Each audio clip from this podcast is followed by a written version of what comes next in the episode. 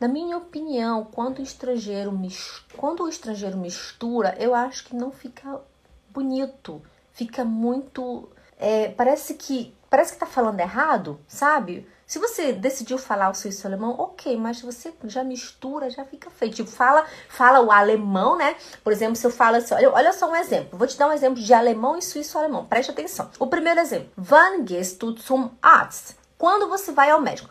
Wann gehst du zum Arzt? Wann gehst du zum Arzt?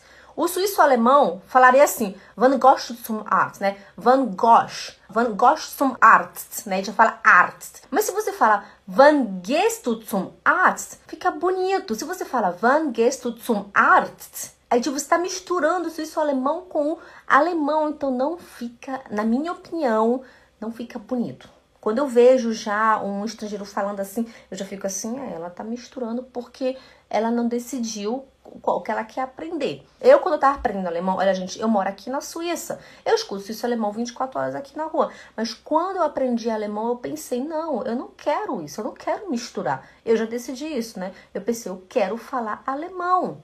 Eu não vou misturar. Ou eu aprendo suíço ou eu aprendo alemão. Foi a minha opinião na época. Então, toda vez que eu ficava assim, ah, eu geht zum Arzt. Eu, nein, calma, Jaqueline, não é Arzt, é Arzt. Né? Porque quando você escuta muito, você acaba falando automaticamente como os suíços, né? Às vezes acontece natural, você tem que controlar se você quiser.